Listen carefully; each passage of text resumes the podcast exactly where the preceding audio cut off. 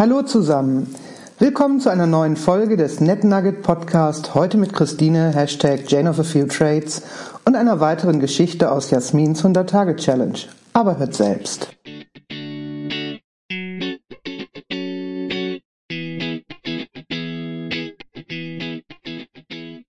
Kürzlich lernte ich Matthias, 23 Jahre, kennen, der sich gewissermaßen in einem Netzwerkstudium befindet.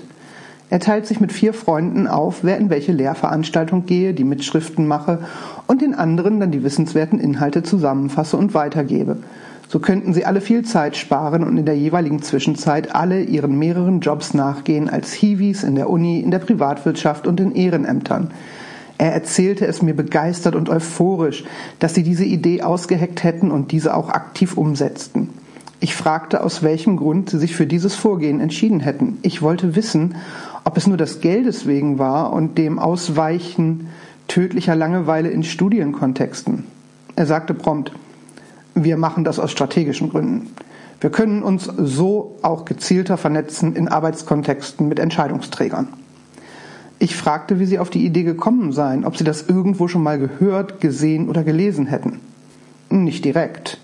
Aber die Idee drängte sich ihnen auf, als die ersten Skripte ausgetauscht wurden, weil das Studium mit dem Engagement nicht vereinbar war. Irgendwann machten sie es systematisch. Matthias beschrieb, dass er immer am Lernen der Skripte der anderen wäre, im Zug, in Pausen bei der Arbeit. Er ginge da weniger von einer einsamen Lerndisziplin aus, eher von einer Gewohnheit. Er hätte schon immer viele Fortbildungen gemacht, auch parallel als Bufti, Bundesfreiwilligendienstler. Ich fragte ihn, ob sie denn auch die ernetzwerkten Kontakte im Job miteinander teilten oder nur die Informationsbasis. Ja, sagte er, wir vermitteln uns auch gegenseitig an die Entscheidungsträger.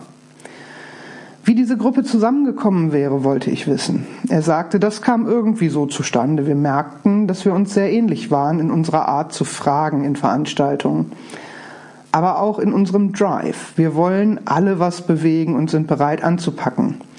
Einer von uns ist bei der Freiwilligen Feuerwehr in seinem Ort und er selber arbeite neben einem Hiwi-Job auch beim THW. Ich fragte, ob diese Eigenschaften und Kompetenzen bei gar keinem anderen Kommilitonen auch aufgefallen wären. Er dachte kurz nach und sagte, möglich wäre das, aber dann würden sie es verdammt gut verstecken. Ich fragte ihn, welchen Gewinn er darin vermuten würde, auch innerhalb der Universität Vernetzung herzustellen. Nach kurzem Überlegen sagte er, Vernetzung innerhalb der Hochschule wäre für ihn ein reines Ausbildungsnetzwerk. Das wäre wie in der Schule. Man bildet Lerngemeinschaften und die Lehrkräfte selber wären eher selbst schlecht vernetzt in mögliche Arbeitsfelder. Und wenn sie gut vernetzt wären, so wie er es kennengelernt hat, dann begrenzte sich das auf die Wissenschaft.